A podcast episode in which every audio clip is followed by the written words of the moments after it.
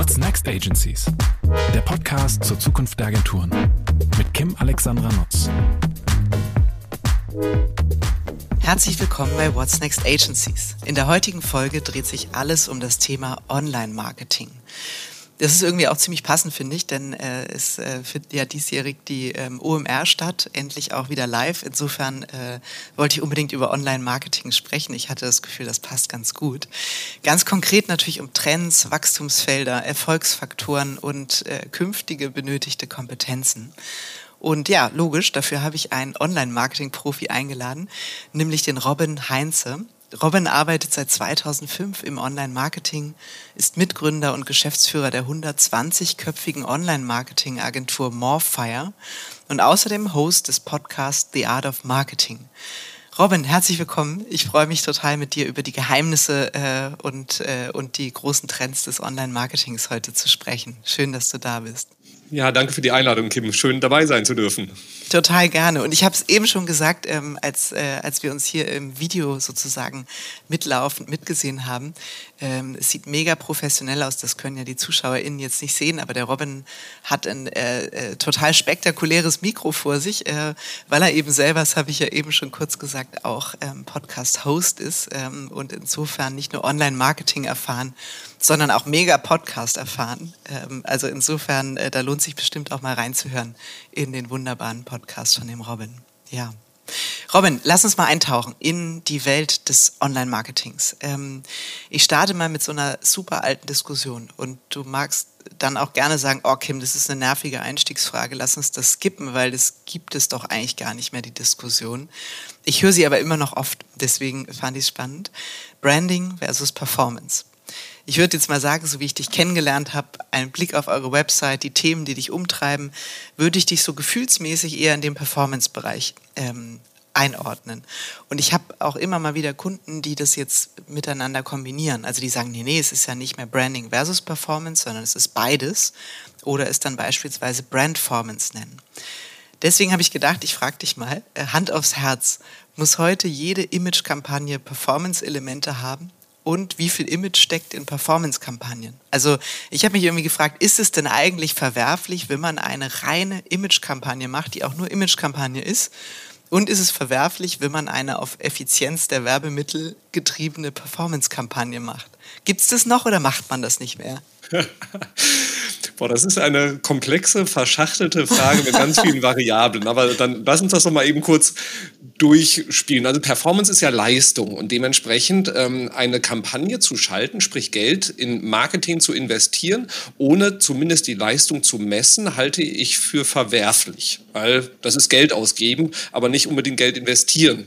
Ähm, und wenn ich verantwortlich wäre für das Marketingbudget, dann würde ich genau von solchen Maßnahmen tunlichst absehen. Das heißt, also du hast mich schon richtig verortet. Also mein Background ist sehr performancelastig. Also ich bin sehr, sehr zahlenorientiert groß geworden im Marketing, habe aber in den letzten Jahren dann doch mein, mein Herz für diese Kombination aus Marke und ähm, Performance-Marketing entdeckt, weil alle Ergebnisse, die wir sehen, auch schon wieder ergebnisorientiert, Performance Marketing, klar. Ja, ähm, muss so sein.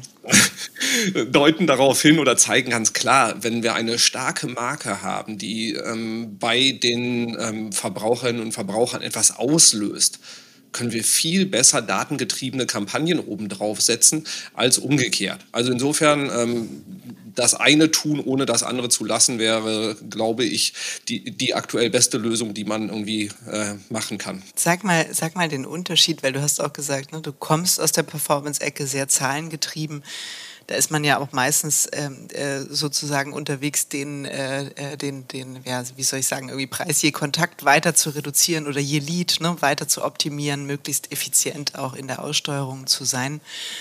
Wie funktioniert das, wenn man dann plötzlich sagt, so jetzt ähm, lass uns mehr Marke denken? Geht es dann eher um die Kreativität der Werbemittel? Es geht eher darum, auch das, das Große und Ganze, das gesamte Unternehmen halt zu betrachten und auch halt eben auch, wie wird dieses gesamte Unternehmen bei den ähm, Verbrauchern wahrgenommen und angenommen und wofür will dieses Unternehmen stehen.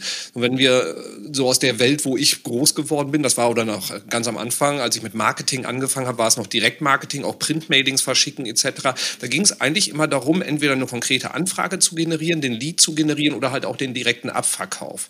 So, und wenn wir halt eben dann eher markenorientierte Kampagnen, das ist ja die Welt, wo, wo du auch mhm. deutlich besser zu Hause bist, da sind die Kennzahlen, an denen man ja auch den Erfolg misst, einfach andere. So, das ist das der wesentlichste Unterschied ist, glaube ich, dann halt auch wirklich die konkreten Kennzahlen, in denen man das auch bemessen kann und die, die Zielsetzungen. Das heißt, so diese performanceorientierten Kampagnen haben immer sehr spitze Ziele, wohingegen dann die markenorientierten Kampagnen doch etwas, ähm, ja, das Ganze größer fassen. Die Klammer wird viel größer gefasst. Mhm. Ja, ich wäre auch 100% bei dir. Ne? Also Kampagnen ohne, ohne Erfolgsmessung, ohne Tracking und so weiter, das wäre total irre. Ich bin nur immer nicht sicher, ob eine, jetzt sagen wir mal, es wird ein großes Bewegtbild produziert ähm, und das ist ganz klar auf Awareness, auf äh, beispielsweise ungestützte Markenbekanntheit ausgerichtet ob man daraus zwangsläufig immer, immer, immer Performance-Elemente bauen muss oder ob man einfach mal sagen kann, diese Markenkampagne steht für sich.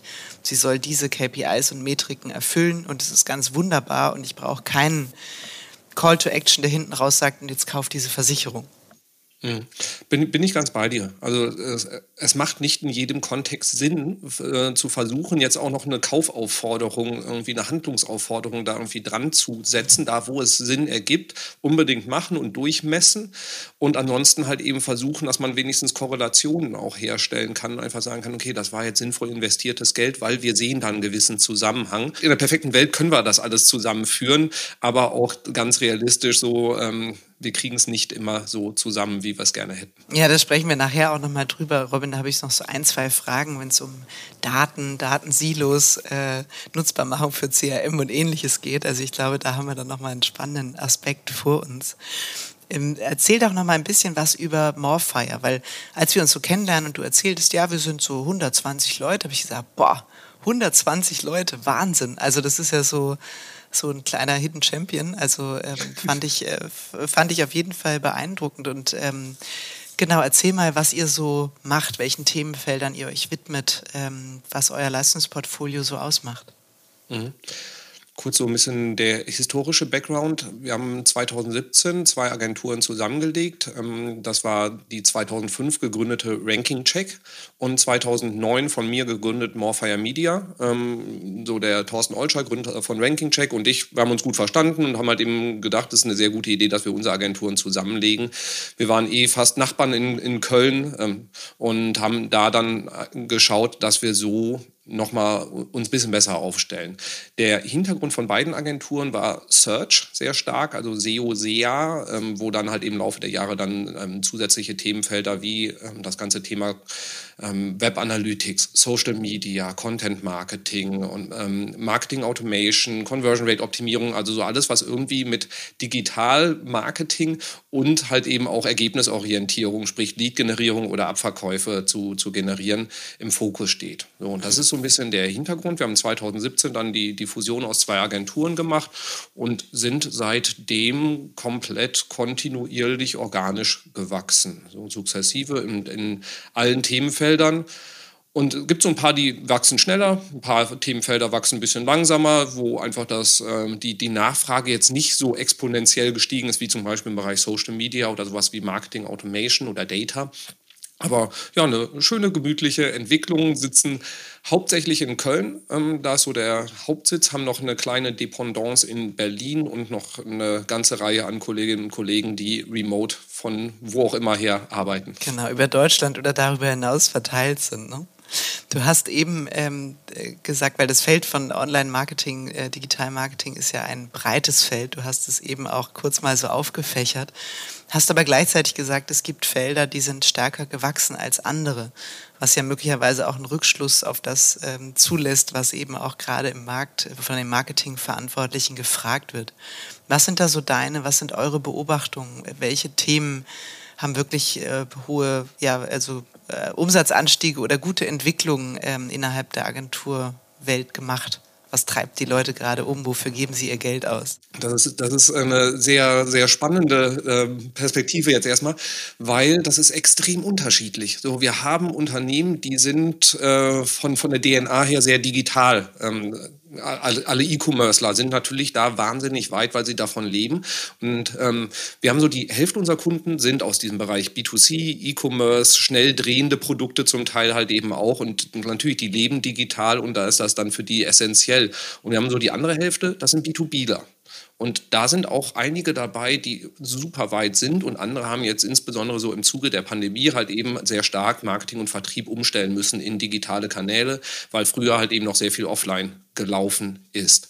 So. Und demnach sind halt eben die Themen, mit denen die sich beschäftigen, extrem unterschiedlich. Und wo man auf jeden Fall die Klammer bei beiden ziehen kann, ist das ganze Thema Daten und Analytics, wo alle gerade sehr, sehr intensiv mit beschäftigt sind, was ähm, verschiedene Hintergründe hat. Also zum einen natürlich regulatorische, weil die Gesetzgebung ist jetzt, sage ich mal, sehr, äh, sehr stark mit dem Thema Datenschutz beschäftigt gewesen und da müssen wir natürlich darauf reagieren. Die Plattformen ähm, haben darauf reagiert, beziehungsweise halt eben auch sowas wie Browser-Anbieter. Ähm, Apple hat ein Update gemacht, was jetzt nicht unbedingt Datenschutz äh, oder sagen wir marketerfreundlich ist und halt eben sehr datenschutzorientiert und auch in den Köpfen der Verbraucherinnen und Verbraucher hat sich natürlich auch eine ganze Menge getan, also eine Reihe Aspekte.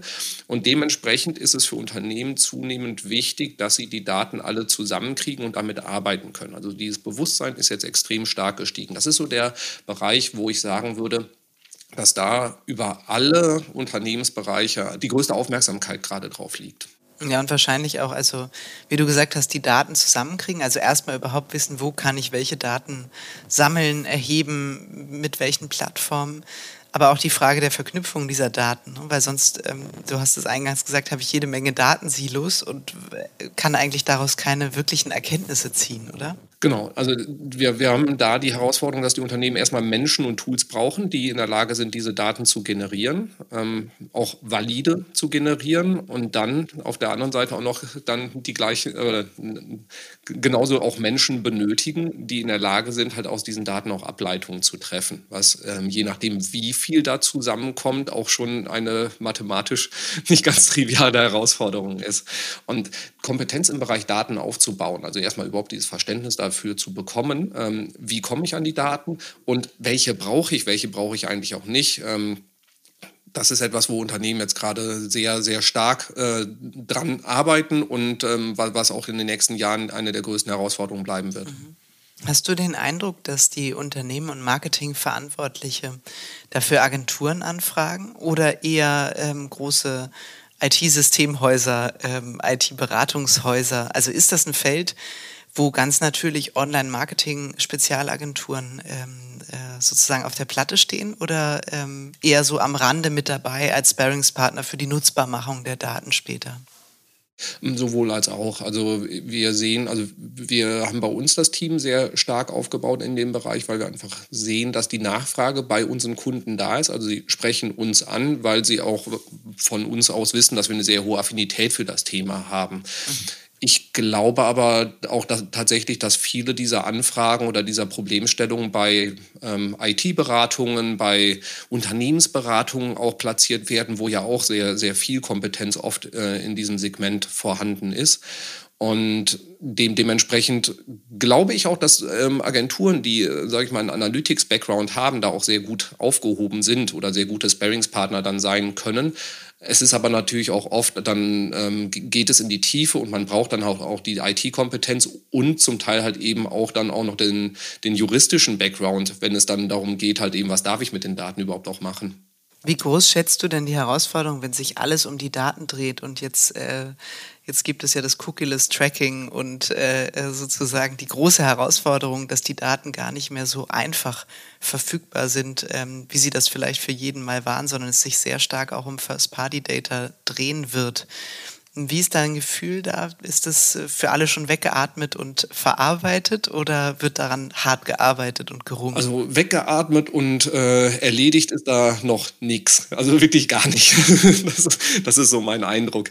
Es ist wie beim Thema Datenschutz auch, dass viele das vor sich herschieben und sagen, ja, funktioniert ja schon so noch. Und dann kam irgendwie auf einmal der DSGVO-Stichtag und dann... Äh, ist alle hektisch geworden, ja. Genau, da wurde nichts weggeatmet, sondern wurde auf einmal sehr hektisch geatmet.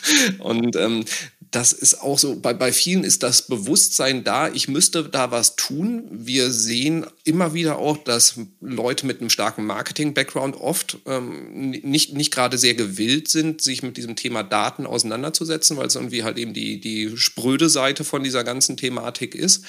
Und da ist noch sehr, sehr viel Luft nach oben, auch was die allgemeine Awareness für das Thema in den Unternehmen angeht. Also da ist so äh, zum Teil latent das Bewusstsein, man fängt an, sich damit zu beschäftigen, man macht, begibt sich auf die Recherche nach den ersten Tools, aber da äh, das Problem ist auch oft in den Unternehmen, dass da mehrere Bereiche mit involviert werden. Und das macht natürlich so eine Sache komplex und davor scheuen sich einige, was ich sehr gut nachvollziehen kann. Mhm. Und wenn ich das, ähm, wenn ich jetzt sage, okay, ich will das jetzt angehen oder auch als äh, Agentur, die jetzt nicht sozusagen den Analytics-Background hat, ich will das verstehen und da auf Augenhöhe unterwegs sein, wie widmet man sich dem Thema? Also wie, wie stellt man sich so auf, dass man, äh, dass man genügend First-Party-Data hat? Welche Hebel nutzt ihr da? Wir sitzen halt eben dadurch, dass wir bei uns viele Kanäle zusammenlaufen, ähm, ist es für uns relativ gut zugänglich, weil wir halt eben auch mit den passenden Leuten in den Unternehmen auch schon unterwegs sind und gehen dann mit den Kunden in die Beratung, gucken erstmal, was haben die an Daten alles vorhanden, also wo, wo laufen da Sachen zusammen, in welchen Systemen, auch wirklich einmal diese Systemlandschaft, die auch oft ja sehr siloartig aufgebaut ist, mal so eine, so eine Status-Quo-Analyse zu machen und dann zu gucken, was kann man da alles zusammenbringen. Dann auch zu gucken, ähm, wen im Unternehmen muss man mit ins Boot holen, weil oft geht es nicht anders, dass da mehrere Leute dann auch mitsprechen müssen. Und dann auch zu gucken, welche ähm, Dinge müssen noch angeschlossen werden, um dann ähm, in der Folge einen Plan daraus zu entwickeln, ähm, was, was, muss an Tools vielleicht noch angeschafft werden, muss halt eben ein, ein CDP, also eine Customer Data Plattform, wo alles zusammenläuft, ähm, angeschafft werden, um dann in dem Zuge auch zu planen, was machen wir dann dann auch mit den Daten? Also das heißt, welche Listen werden aufgebaut, die wir dann zum Beispiel für Tracking-Zwecke nutzen können, weil wenn die Plattformen wie Facebook etc. uns nicht mehr die Daten so zur Verfügung stellen können oder dürfen oder wollen, wie wir das gerne hätten, müssen wir natürlich eigene Listen bauen. So. Das heißt, äh, eigentlich muss man das rückwärts denken vom Ergebnis her, was wollen wir haben? Und, und dann auf der anderen Seite schauen, was haben wir zur Verfügung und welche ähm, Stellen fehlen noch dazwischen. So, und das sind halt eben schon nicht ganz unkomplexe Dinge, wo äh, viele Kompetenzen auch zusammenkommen müssen. Und das heißt, wenn Agenturen auch dieses Feld für sich jetzt erschließen wollen, startet das ganz klar mit dem Thema Kompetenzen aufbauen. Und das ist natürlich, wenn man überhaupt keine Tech-DNA oder sagen wir mal so datengetriebene DNA in der Agentur hat, ist das ein dickes Brett. Absolut. Das heißt, weil ich hatte nämlich ursprünglich mir eine Frage überlegt, ähm, braucht es überhaupt Spezialagenturen in dem Gebiet? Ne? Weil wahrscheinlich würden alle Agenturen, die Kampagnen ähm, und Kommunikation ähm, ja, betreuen, verantworten, begleiten, würden sagen, natürlich können wir auch Online-Marketing, natürlich können wir auch digitales Marketing, weil das ist ja, ähm, wie soll ich sagen, systemimmanenter Teil unserer Arbeit, weil wir das für alle Kanäle entsprechend aufbereiten oder dezidiert für Kanal X oder Y auch konzipieren und ausrollen.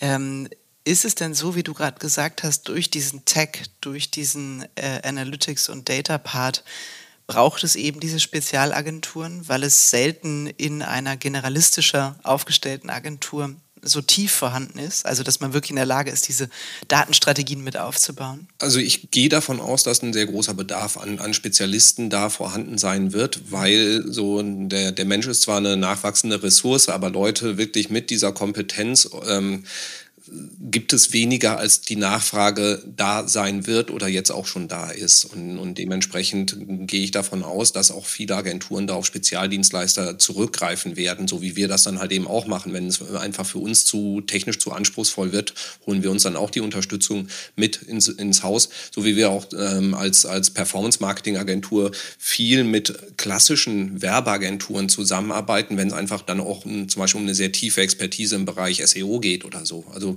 Dementsprechend glaube ich, dass da auch ein sehr großer Bedarf an Spezialdienstleistern ist, ja. Ja, das ist ja so ein bisschen, also ursprünglich hat man die Diskussion ja mal bei der Programmierung geführt, ne, dass man nicht für alle Programmiersprachen die entsprechenden Programmierer im Haus vorhalten kann.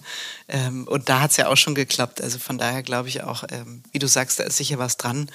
Und natürlich, ne, ich zucke immer zusammen bei dem klassische Werbeagenturen, ähm, weil das äh, hören die Kreativagenturen nicht so gerne, weil sie natürlich längst nicht mehr klassisch entspricht analog denken, sondern schon sehr ähm, digital und vernetzt unterwegs sind. Aber ich verstehe, was du meinst. Ne? Also aus der Heimat SEO, SEA, E-Commerce, Lead-Generierung, Data, das ist nochmal eine mhm. ganz andere Brille auf das Thema.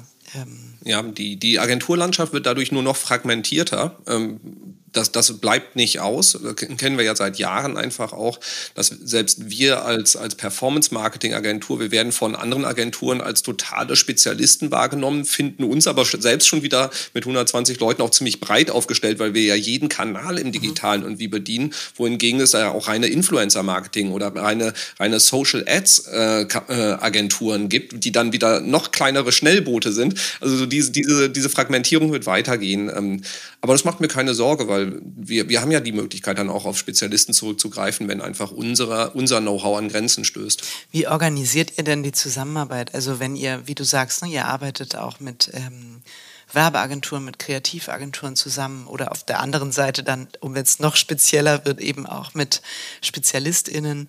Ähm, sind das dann einige wenige Ausgewählte, auf die ihr euch verlasst, wo ihr vorher ein gemeinsames Commitment über, äh, weiß ich nicht, äh, Arbeitsabläufe, ähm, äh, Kultur, Mindset, ähm, Art der Zusammenarbeit, ähm, gemeinsame Werte, also habt ihr da einen engeren Kreis oder wie schafft ihr es? Weil das Gefühl ist ja manchmal, das ist zwar gut, wenn ich ganz viele habe, auf die ich zurückgreifen kann, aber gleichzeitig ist es ja schon immer ein, wie soll ich sagen, auch eine gewisse Hürde für mein bestehendes Modell, wenn ich immer wieder neue Leute ähm, als Plugin sozusagen mit dabei habe und immer wieder onboarden muss und dann gibt's äh, Missverständnisse oder Kommunikationsthemen. Wie, wie geht mhm. ihr das an?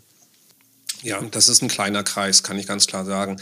Weil, wie du, wie du es schilderst, also das ist, man muss erstmal gucken, so stimmt die Chemie ähm, und stimmt sie nicht nur so beim ersten Mittagessen, was man mal zum Kennenlernen macht, sondern stimmt es halt eben auch wirklich so in der Art und Weise, wie man mit, mit Kundinnen und Kunden umgeht, wie so die, die Arbeitsethik auch ist, wenn, wenn halt eben auf der äh, anderen Seite, auf der Partnerseite jemand ist, der sagt, ja, mein, meine, meine Leute ausquetschen und ähm, dann, dann müssen die halt eben das Wochenende mal durchziehen und das passt halt so überhaupt nicht zu unserer Arbeitsweise, dann wissen wir schon, das wird halt äh, irgendwo im Projekt knallen und zwar an der Stelle da, wo es entscheidend wird.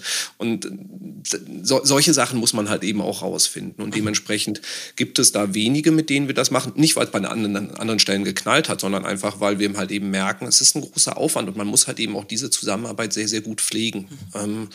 und dementsprechend haben wir ein paar Agenturen, ein paar freie Mitarbeiter, also Freelancer, mit, mit denen wir zusammenarbeiten. Das ist aber alles echt überschaubar.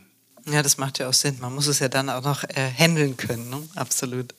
Sag mal, lass uns noch mal einen kleinen Blick ähm, auf die Trends werfen. Also wir haben über Data gesprochen, wir haben über Cookieless Tracking gesprochen. Ähm, wie siehst du das Thema Personalisierung? Ist es weiterhin ein großer Trend? Ja, definitiv. Äh, hängt natürlich auch wieder mit dem Thema Data zusammen. Mhm. Ähm, je weniger ich natürlich an Daten erfasse äh, oder erfassen kann, desto schlechter kann ich personalisieren. Dementsprechend auch da wieder die, die Notwendigkeit des Erfassen von, von First-Party-Data. Und Personalisierung, also es gibt da irgendwie noch äh, sehr, sehr ähm, unterschiedliche Perspektiven drauf. Also so, zum, zum Teil ist im Markt, so jetzt aus, aus äh, Kundenperspektive, so dieses, ich äh, mache die Anrede im Newsletter, dann äh, habe ich mich personalisiert. Ja, Wahnsinn. Nee, so die, das war vor zehn Jahren, glaube ich, mal ein echter Trend. Ne? Ja, genau. Und dann können wir auch noch zusätzliche Felder mit reinpacken. Ja, äh, auch, auch da sind wir so ein bisschen äh, drüber hinaus ich, ich sehe auch da einen Bedarf, Nachfrage auf jeden Fall, ähm, aber auch große Hürden, weil so dieses, wie gehe ich das denn jetzt auch wirklich gut an, ähm, damit es auch einen Mehrwert macht und ich nicht einfach nur ein Personalisierungsprojekt mache. Ähm, deswegen glaube ich, dass uns das auch noch ein bisschen begleiten wird, bis wir da auch in der breiten, im breiten Markt auch ähm, ja, sehen, dass das auch sinnvoll genutzt wird und nicht nur einfach, weil man es kann. Welche, was siehst du denn so als sinnvolle Nutzung ähm, der Personalisierungsfunktion? Also wo sagst du, das ist eigentlich, das ist ein echter Mehrwert? Also wenn wir da ankommen, das ist für mich fast Königsdisziplin. Oh, ähm, spannende Frage.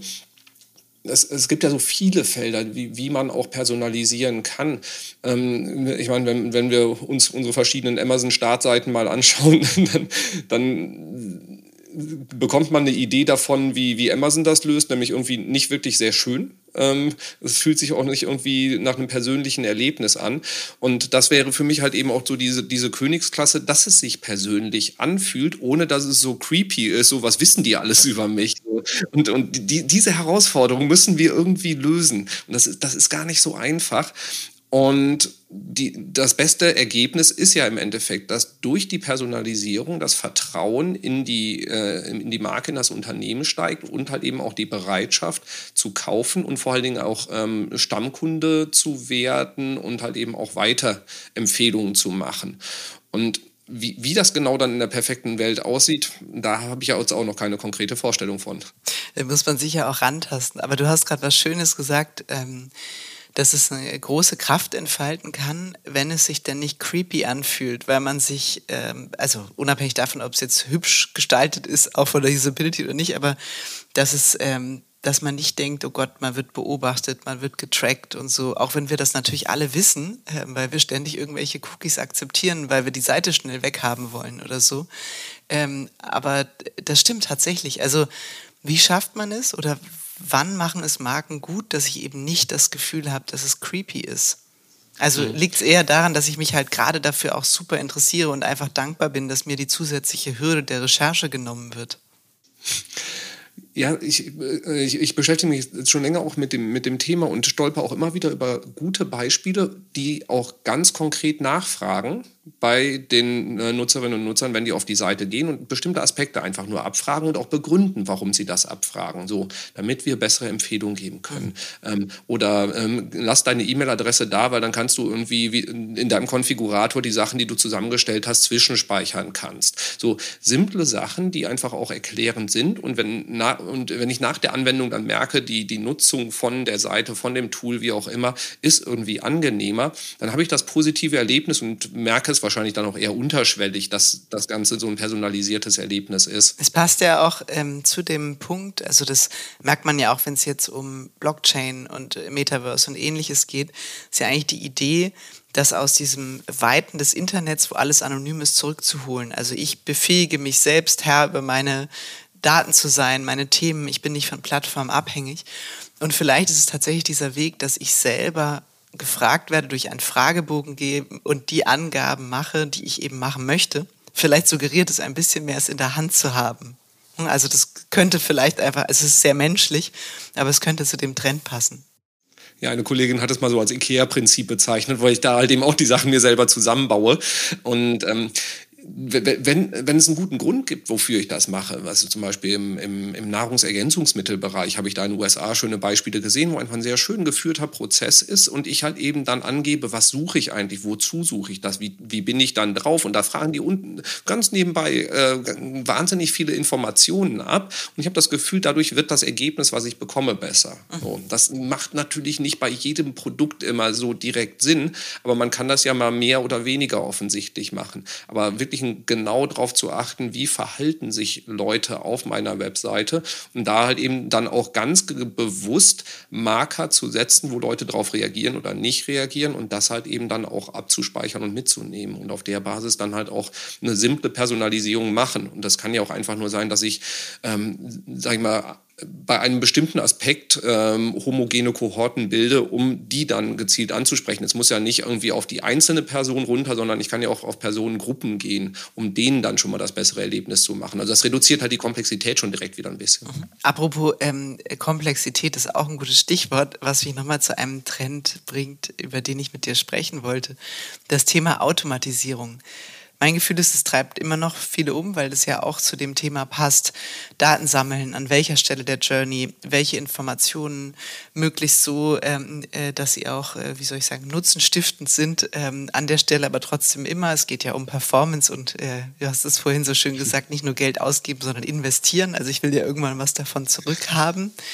Ähm, ich persönlich, ne, ich denke immer, ich klicke dann irgendwo mal auf so eine Mail, in der ein Link ist und dann sehe ich sofort oben drin, ach Gott, nee, das ist schon wieder irgendwie so ein, äh, das ist generiert aus einem Tool, was jetzt trackt, dass ich diesen Link geöffnet habe und ich merke das, also für, das werde ich jetzt auch kein Einzelfall sein, ne? dass das einfach Mails sind, die mich jetzt immer wieder anstupsen oder jetzt tiefer gehen, weil ich schon mal drauf geklickt habe. Ist das wirklich was, was die Leute gut finden, was die, was die wollen? Ich frage mich das manchmal, weil das jetzt mag das an unserer Marketing-Bubble liegen, aber irgendwie denke ich immer, der gesunde Menschenverstand wird es merken. Das hängt davon ab, wie, wie gut es gemacht wird. Also die Erfahrung zeigt, die Leute mögen nicht, wenn sie feststellen, dass es was Automatisiertes mhm. ist. Bei uns in der Marketing-Bubble ist es noch so ein bisschen anders. Also da reagieren die Leute mit Neugier und wollen so ein bisschen dahinter schauen und gucken, wie das automatisiert worden ist.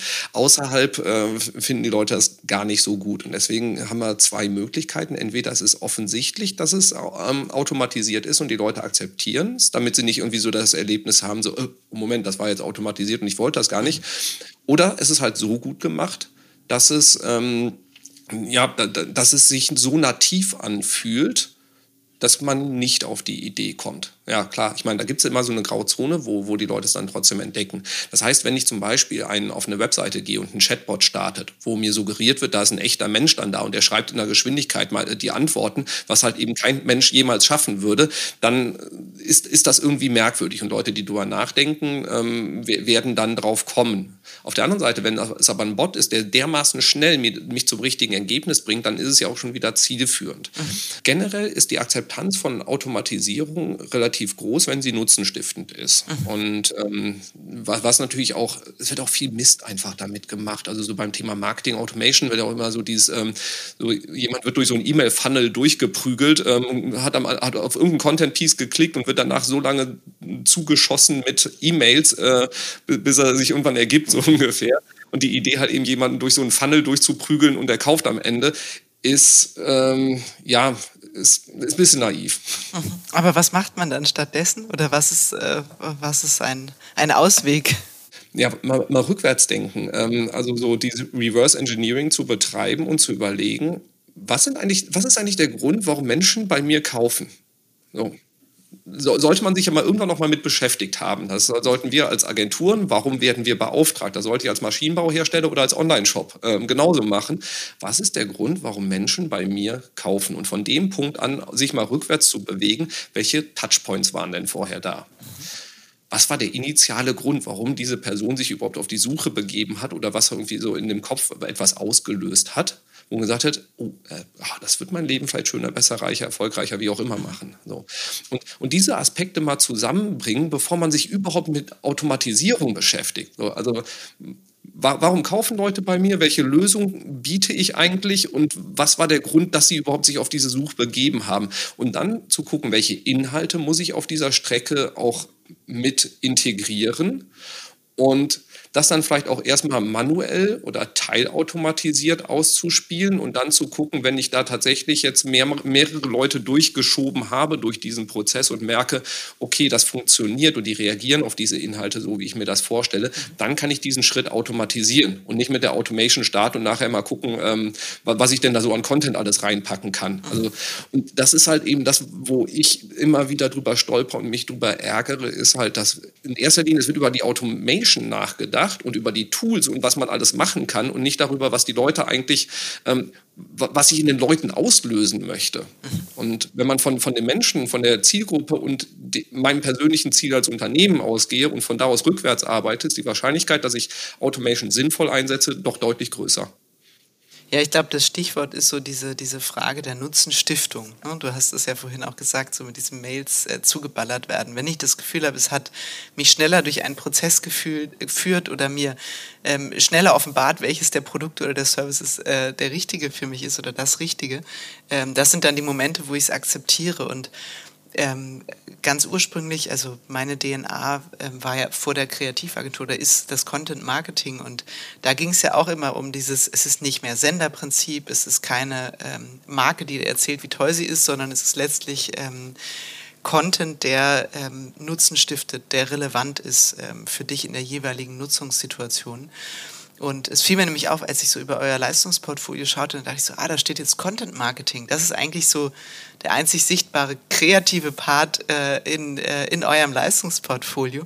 Da wollte ich nochmal reinfragen, ist das, also es gab ja auch viele Diskussionen, ne? ähm, Content Marketing ist mittlerweile gar keine einzelne Disziplin mehr, sondern ist jetzt Teil von ähm, von Kreativ, von Digitalagenturen.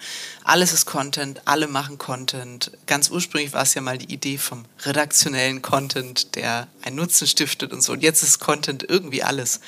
Wie, wie versteht ihr das? Oder auch so mit Blick auf das Thema Nutzen, äh, Nutzenstiftung. Also ähm, wann setzt ihr Content ein? Mit welchem, mit welchem Zweck? Oder wie geht ihr es an? Mhm.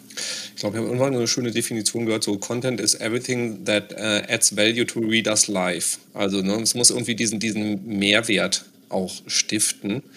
Und die Abgrenzung von was ist, was ist denn eigentlich jetzt richtig Content, ist wahnsinnig schwer, weil auch eine Landingpage, die eigentlich ein Verkaufsziel haben kann, kann auch ein äh, relevantes Content-Piece sein. Und ganz, äh, organische Social-Media-Postings äh, sollten auch Content mit Mehrwert sein.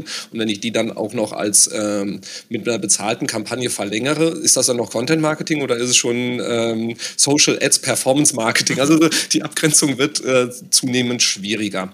Und wir sind auf das Thema Content aus der SEO-Perspektive gekommen, weil halt eben das mit dem SEO, wie wir groß geworden sind, das heißt Linkbuilding machen, die Seiten dann nach oben im Index schießen, also ob die Seiten jetzt gut oder schlecht waren, war total egal, hat Google ja irgendwann mal angefangen, den Riegel vorzuschieben. Und dann haben wir halt eben auch gemerkt, okay, wir sollten uns mal mit Inhalten beschäftigen. So, und aus der Perspektive sind wir da hingekommen und haben halt festgestellt, dass wenn wir gute Inhalte machen, ähm, unsere Kundinnen und Kunden auf einmal in Google ähm, deutlich besser dastehen und halt eben auch relevante Kontakte generieren und haben, sind darüber auch an dieses Thema Customer Journey gekommen und haben einfach überlegt oder gesehen, welche Inhalte muss ich in welcher Stufe im Kaufentscheidungsprozess präsentieren, ähm, da, damit wir, wir da halt eben auch ähm, relevant sind, sichtbar sind, so die Autorität für ein Thema werden und dann halt auch zu gucken, was sind Elemente am Anfang vom Kaufentscheidungsprozess und auch welche Content Pieces brauchen wir, um am Ende von einem oder kurz vor dem Kauf noch den, so den letzten Schubser zu geben.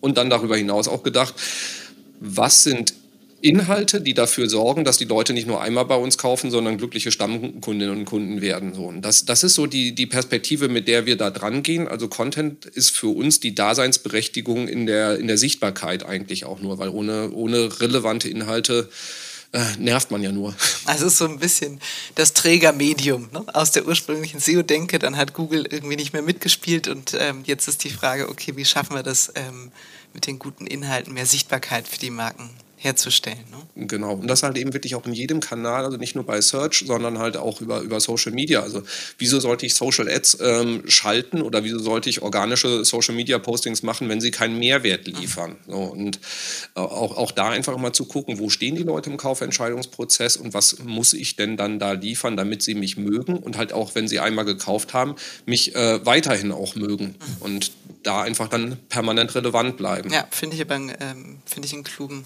Gedanken. Daran kann man sich auf jeden Fall orientieren. Sag mal, ähm, du hast es vorhin gesagt, die Hälfte eures Umsatzes macht ihr mit ähm, tatsächlich mit B2B-Kunden.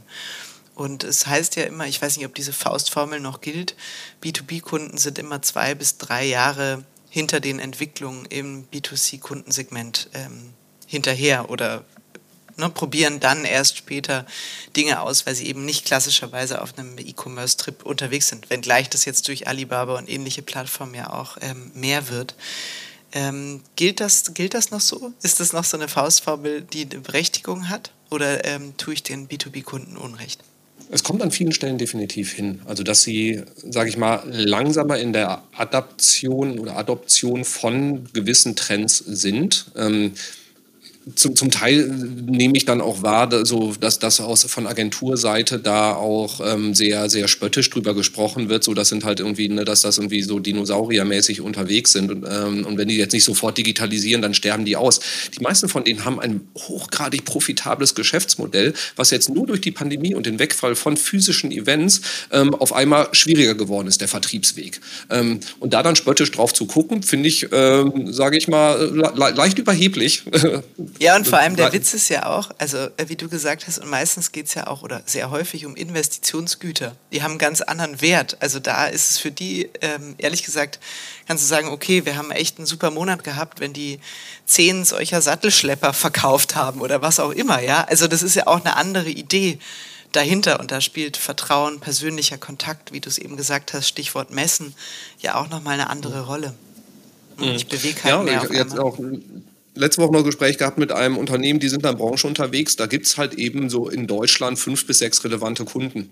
So, ja, genau. Was sollen die jetzt eine Social-Kampagne machen?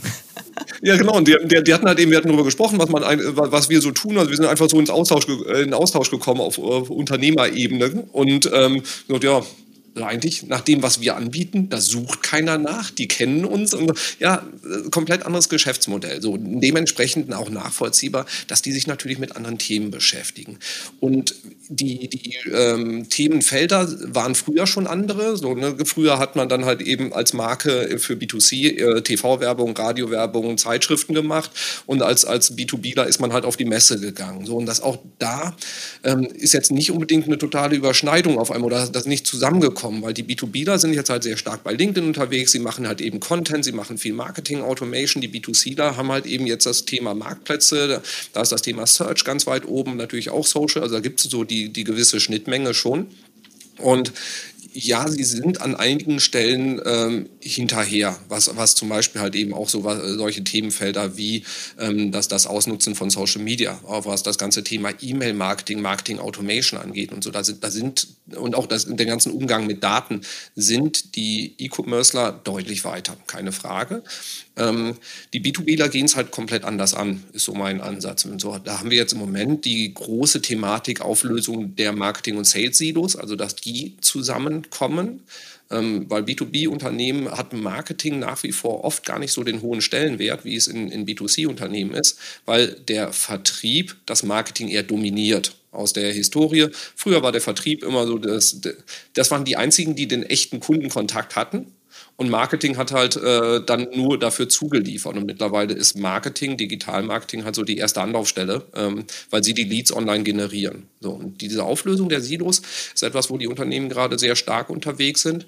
Und dann halt eben auch gemeinsam Customer Journey zu bespielen und dann halt eben auch toolseitig zu gucken, ne, CRM gemeinsam nutzen, wie, wie können wir halt eben auch da alle Daten an einen Punkt bringen, um dann gemeinsam halt die Reise des Kunden zu bespielen. Und das ist etwas, womit die sich gerade sehr intensiv beschäftigen und das auch sehr, sehr gut und sehr, ähm, sehr effektiv auch angehen. Würdest du dann sagen, weil du hast jetzt ein paar Mal auch Messen genannt, dass ähm, die Kompensation der nicht mehr vorhandenen Messeaktivität in LinkedIn und ins Content Marketing gegangen ist im B2B-Bereich?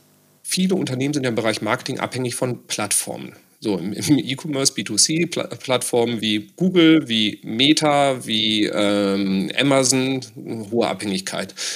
Eine Messe ist ja nichts anderes, ist ja auch eine Plattform oder eine Plattform wie LinkedIn. Und ähm, es ist halt eben von der einen Plattform zur anderen geschoben worden. Und in dem Zuge, also wir hatten am Anfang von, von der Pandemie ähm, dann im ja, Frühjahr 2020 äh, war es, ja, viele Anfragen so, ja, wir haben jetzt, die Messe ist ausgefallen, wir haben das Budget, wir würden es gerne in LinkedIn stecken. Und wir gesagt haben, ja, könnt ihr machen, ist halt nur nicht zielführend. Das ist halt Geld ausgeben, aber nicht investieren so unbedingt.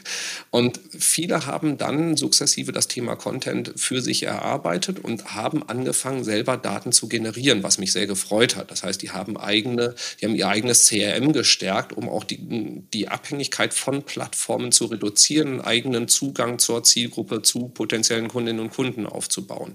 Und da hat eine, eine starke Umdenke stattgefunden, ähm, was, wovon die Unternehmen nachhaltig profitieren werden, weil, wenn das Messegeschäft jetzt auch zurückkommt, kann man beides miteinander kombinieren. Das heißt, Sie haben über digitale Kanäle Zugang zur Zielgruppe, haben Leads generiert und können die dann halt eben auch auf physische Events wieder einladen. Also insofern ähm, war, die, äh, war das für, für die Unternehmen im Bereich Umstellung des Marketings ein absoluter Katalysator? Ja, glaube ich absolut. Aber wie du auch gesagt hast, ne, einfach nur das Geld direkt in äh, LinkedIn zu packen, also es kann total Sinn machen, wenn man eine gute ähm, B2B-LinkedIn-Kampagne machen will, die dann mit den Zielen auch korreliert, aber so ähm, grundsätzlich ersetzt es ja den Messekontakt nicht. Ne? Da bin ich, ähm, bin ich total bei dir. Geht denn eigentlich der Trend, du hast es ähm, jetzt immer wieder erwähnt, eigentlich fast egal bei welchem Thema, da schlauen die sich auf, äh, da gehen die das Thema an, da arbeiten die bereichsübergreifend. Ähm, siehst du einen Trend zum Inhousing bei dem ganzen Thema Digital Marketing, Online Marketing, Data? Ähm, also ist es vermehrt bei den Kunden angekommen, dass es schlau wäre, sie würden sich selbst ständig darum kümmern, sich stärker selbst befähigen, ihre Teams ähm, weiterbilden und nicht mehr, äh, vielleicht wäre noch vor zehn Jahren der Reflex gewesen, ja, kann dann die Agentur der Dienstleister für uns machen. Ähm, siehst du da ein Umdenken? Ja, definitiv. Also ähm, die äh, Unternehmen bauen Teams auf und da kann man jetzt als Agentur sagen, oh, da haben wir Angst vor, weil dann äh, gehen, schwimmen uns ja die Fälle davon. Wir sehen es komplett anders, sondern wir sagen, je mehr Kompetenz im Haus ist, je mehr Verständnis dafür ist, auch wie man ähm, Offline-Online-Werbung verzahnt, wie man einzelne Kanäle miteinander verzahnt, wie man mit, mit Content auch umgeht, ähm, desto ja, besser können wir als Dienstleister halt eben auch unser Know-how dann ähm, ja, mit einbringen. Also insofern, wir sehen, dass da Teams aufgebaut werden. Äh, wir sehen natürlich auch, dass, dass äh, Mitarbeitende von uns angesprochen werden. Das ist der Teil, der uns nicht so gut gefällt. Nee, das glaube ich. Ähm, aber ähm, auch da haben wir, wir haben eine äh, sehr, sehr geringe Abwanderungsquote bei uns im Team. Deswegen ähm, macht mir das keine Sorgen und unsere Kunden sprechen auch nicht unsere Leute an. Das, ist, ähm, das funktioniert. Und die Entwicklung ist auf jeden Fall da. Das Hauptproblem ist, dass die äh, Nachfrage nach genau den richtigen Köpfen in den Bereichen größer ist als das Angebot. Also mit Leuten mit Erfahrung, die auch wirklich tiefgehendes und breites Wissen haben. Der, der Markt ist leergefegt quasi. Was wären das für ähm, klassische Skills oder Profile? Das hängt davon natürlich ab, wo das Unternehmen steht. Aber wenn ich jetzt sagen wir mal so, so ein Head of Digital oder sowas, den, der dann gerne eingestellt wird in, in solchen Unternehmen, da können wir von dem, äh, gibt ja dieses T-shaped Marketer-Modell, dass man sagt, so man, man versteht so ungefähr alle Bereiche, man weiß, wie Social Media funktioniert, man weiß, wie Affiliate, wie Content funktioniert etc. und hat, äh, kommt äh, meistens aus irgendwie einem Bereich, also als SEO irgendwie beruflich groß geworden und dann die anderen Bereiche kennengelernt mit, sodass man da halt eben auch ganzheitlich irgendwie denken kann. Da, da merken wir, ist eine, eine, große Nachfrage dann da. Also Leute, die vieles verstehen ähm, und dort eben auch zusammenbringen können und dann zum Beispiel auch Spezialdienstleister auch gut steuern können. Das ist so eine Kategorie, die ist sehr begehrt. Also Leute mit Erfahrung und breitem Plus, ähm, teilweise auch ähm, sehr, sehr tiefem Wissen. Tja, Mensch, da hilft natürlich jetzt gerade der Fachkräftemangel. Also in Summe natürlich, den es ohnehin schon gibt, auch nur bedingt, ne? wenn er ähm, dann innerhalb der dringend benötigten Spezialdisziplinen gleichermaßen um sich greift. Na gut, ich wünsche euch auf jeden Fall, dass es auch künftig so bleibt, dass äh, eure Kundinnen und Kunden nicht eure Mitarbeitenden ähm, abwerben. Das wäre schade. Ähm, aber ähm, Robin, sozusagen jetzt auf dem Weg in unsere äh, Schlusskurve, dort nochmal eine Frage, die ich echt spannend finde, weil man sagt ja immer, der Schuster hat die schlechtesten Schuhe. Ähm, äh, ne, also machen Agenturen für sich Kampagnen? Nein. Wie sieht es mit der Markenführung aus? Naja, und so weiter und so fort. Ähm, was macht ihr alles in Sachen Online-Marketing für Morefire? Was können andere Agenturen vielleicht davon lernen? Wie konsequent setzt ihr auf Personalisierung, Automatisierung, SEO, SEA und ähnliches? Ja, die, dieses, äh, dieses Sprichwort und Klischee von dem Schuster äh, mit den schlechtesten Schuhen, dem, dem wollen wir entgegentreten. Und so muss ich sagen, weil ich bin bei uns für das in der Geschäftsführung für das Thema Marketing und Außendarstellung verantwortlich. Deswegen ähm, kann, kann, ich da jetzt ganz frei von äh, auch wegreden. Nee, wir ähm, haben so den, den Anspruch für uns, dass wir B2B ähm, selber auch leben wollen. Zum einen, weil ich es aus betriebswirtschaftlicher Sicht total für sinnvoll halte, weil wir empfehlen, alles, was wir unseren Kundinnen und Kunden empfehlen würden, wäre ja doof, wenn wir es nicht machen, weil wir gehen ja davon aus, dass die, ähm, es eine sinnvolle Investition ist, Investition ist und der Deckungsbeitrag, der da rauskommt, irgendwie größer wird. Und deswegen, wir machen seit Ewigkeiten SEO für uns selber. Das heißt, wir bloggen seit keine Ahnung, also über zehn Jahren. Wir haben einen YouTube-Kanal aufgebaut mit ganz vielen Tutorials. Wir machen viel Marketing-Automation für uns selber, also auch wirklich so mit schönen E-Mail-Strecken, die dann charmant sind, wo zum Teil Leute auch persönlich darauf antworten. Ein Teil der Zielgruppe versteht es, ein Teil der Zielgruppe versteht es nicht, was ich immer sehr, sehr schön finde. Und zum Teil fragen sie halt eben auch äh, freundlich nach, so, das war jetzt eine automatisierte Mail, oder? Also das ist...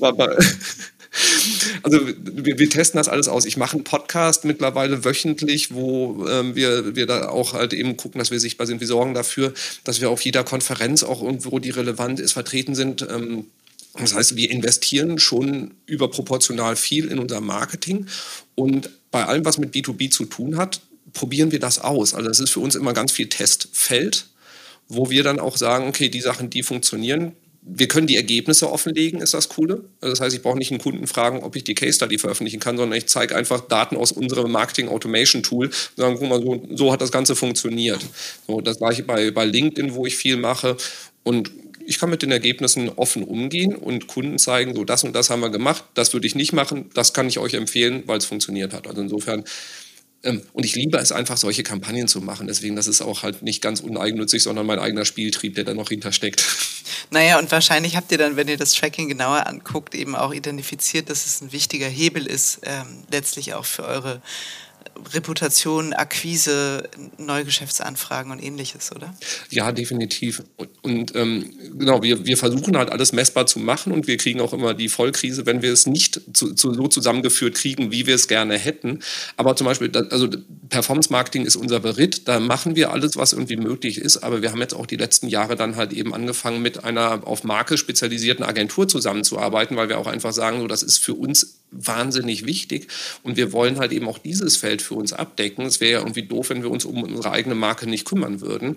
Und da holen wir uns dann halt eben auch Expertise mit ins Haus. Das finde ich toll. Das machen, äh, das machen Agenturen sogar relativ selten, weil man dann eben denkt, naja, irgendwie können wir es ja, dann machen wir eine Arbeitsgruppe und äh, die schläft dann ein, weil es zu viel Tagesgeschäft oder Pitches oder so gibt. Ähm, also alles schon mal, ja, ich mein, schon mal gehört, ja wir haben zum Teil aber auch Aktivitäten, zum Beispiel unsere eigene Social Media Aktivitäten haben wir outgesourced an eine Freelancerin, weil wir einfach keine internen Ressourcen hatten oder beziehungsweise das immer wieder hinten runtergefallen ist, weil die Kunden irgendwie zu viel äh, von, von uns äh, eingefordert haben. Was ja gut haben. ist, was gut ist, ja, genau. Nee, finde ich nochmal genau, einen guten, ähm, sehr guten Ausblick. Also der Appell äh, an äh, alle Agenturen, die zugehört haben, mehr in das eigene Marketing ähm, zu investieren und das, was man selber propagiert, auch an sich selbst ähm, ja, irgendwie äh, nicht auszuprobieren, aber ähm, ja, zu machen, konsequent zu sein. Super, Robin. Ich danke dir sehr. Es hat äh, Spaß gemacht. Danke dir für den, ja, weiß gar nicht, Deep Dive geht ja gar nicht in äh, 50 Minuten, aber zumindest ein äh, Blitzlichtgewitter zum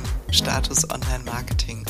Hab tausend Dank, hat viel Spaß gemacht. Es war mir ein großes Fest dabei zu sein. Danke dir. Danke.